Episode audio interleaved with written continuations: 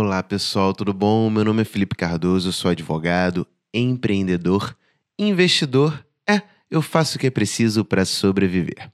E eu quero conversar com vocês hoje sobre a necessidade e o que você precisa fazer para se manter relevante.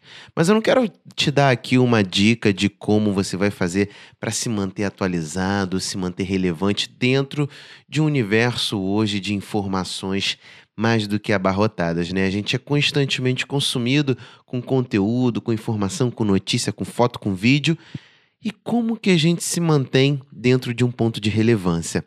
Bom, pessoal, no meu escritório de advocacia eu estudo muito, eu tento empregar muito como você se manter relevante para aquelas pessoas que te seguem. Eu faço isso, obviamente, do ponto de vista profissional, né, para tentar engajar cada vez mais o nosso, nosso negócio, as nossas redes sociais, manter o nosso público fiel e constante ali com aquilo que a gente fala, né?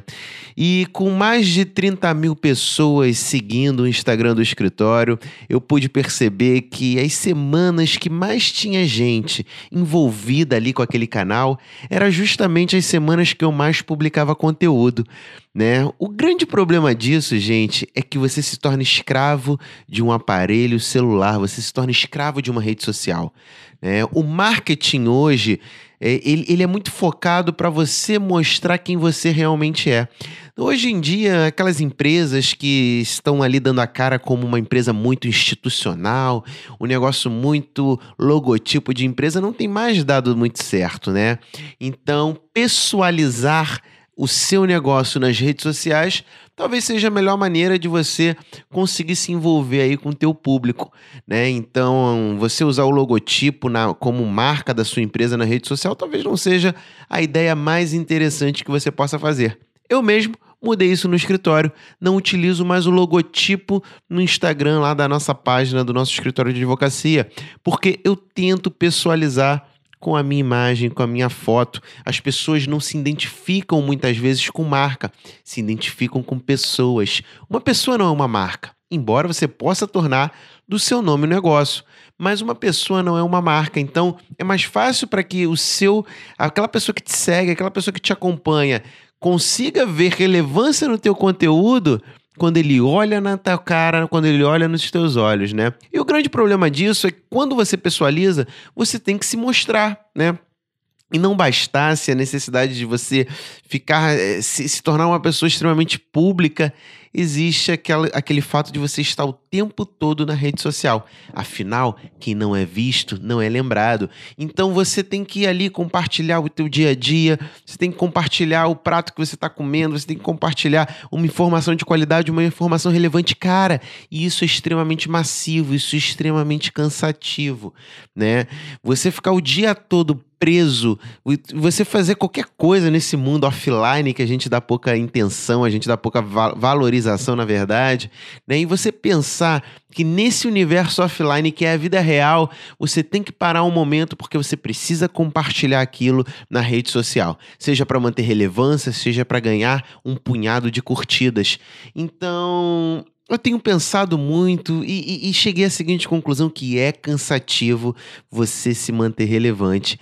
É cansativo, é complicado, é burocrático. Você às vezes deixa de viver, deixa de aproveitar a tua vida, né? Deixa de aproveitar um momento ali totalmente desconexo com o aparelho celular, totalmente desconexo com a internet, porque aquele momento não é bom o suficiente. Você precisa externar aquele momento para o público. Você precisa externar aquilo para terceiros que muitas vezes não estão nem vão ficar com inveja, vão fazer olho gordo e vão dizer que você não merece estar onde você está. Né?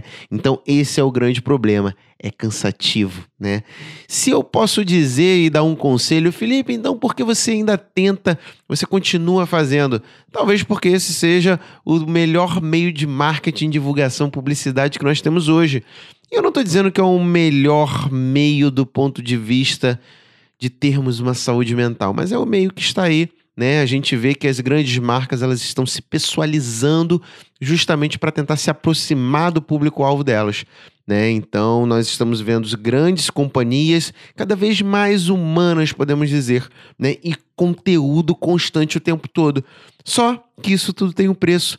Com isso, você perde um pouco do seu momento offline, né? E é muito importante a gente dividir, a gente ter a consciência de que a nossa vida não é só online e que se deveria ser dado muito mais valor ao que nós temos fora da rede mundial de computadores. Bom, pessoal, essa é a reflexão de hoje. Quero que você se inscreva nesse canal, continue acompanhando nosso conteúdo em podcast, na página do Facebook. É uma satisfação compartilhar esses insights criativos com vocês. Tchau, tchau.